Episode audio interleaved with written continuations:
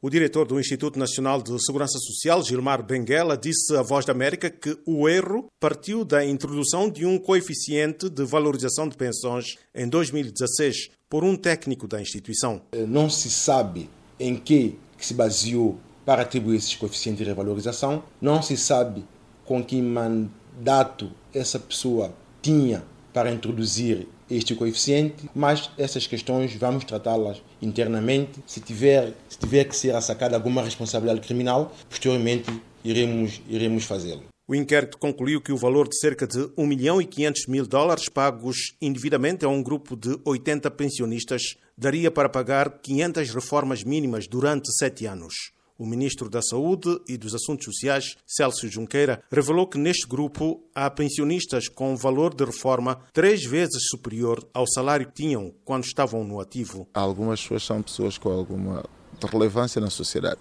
São políticos? Sim, algumas pessoas são políticos e personalidades da nossa praça mesmo. Há pessoas que nós podemos ver que os cálculos até estavam certos e outras pessoas também reconheceram que não descontaram para aquilo que estão a receber. A Voz da América contactou dois desses pensionistas, mas recusaram-se a prestar declarações. Hernani Costa é inspetor do Instituto Nacional de Segurança Social e garante que todos os pensionistas nesta situação já foram notificados sobre a necessidade da sua regularização. Alguns reagiram com normalidade, com espírito de colaboração, outros com sinais de ameaça, outros com sinais de estupefacção, na medida em que se tratou de um erro dos serviços, não é? Não foram eles que ficaram, as pessoas, foram os serviços.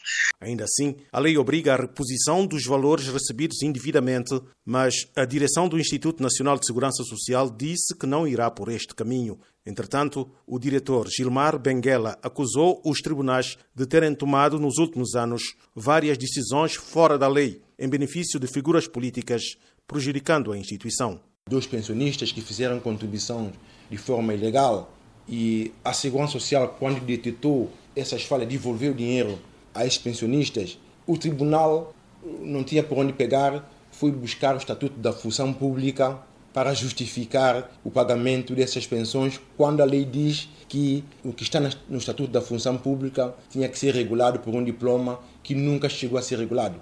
O inspetor Hernando Costa afirma que esta decisão provocou uma enorme perda para a segurança social. Isso significou uma perda de 6 mil milhões, 6 milhões de dólares eh, e, no meu entender, essas são as pensões mais indevidas que existem na segurança, na segurança social, porque hum, elas não têm, e isso pode se explicar com mais detalhe, se for o caso, não têm qualquer base, base legal o ministro da tutela revelou à nossa reportagem que dos cerca de 7.500 pensionistas que existem na Segurança Social, há um grupo de cerca de 100 pessoas que consomem mais de um terço do valor total disponibilizado para o pagamento das pensões de reforma. Oscar Medeiros, Voz da América, São Tomé.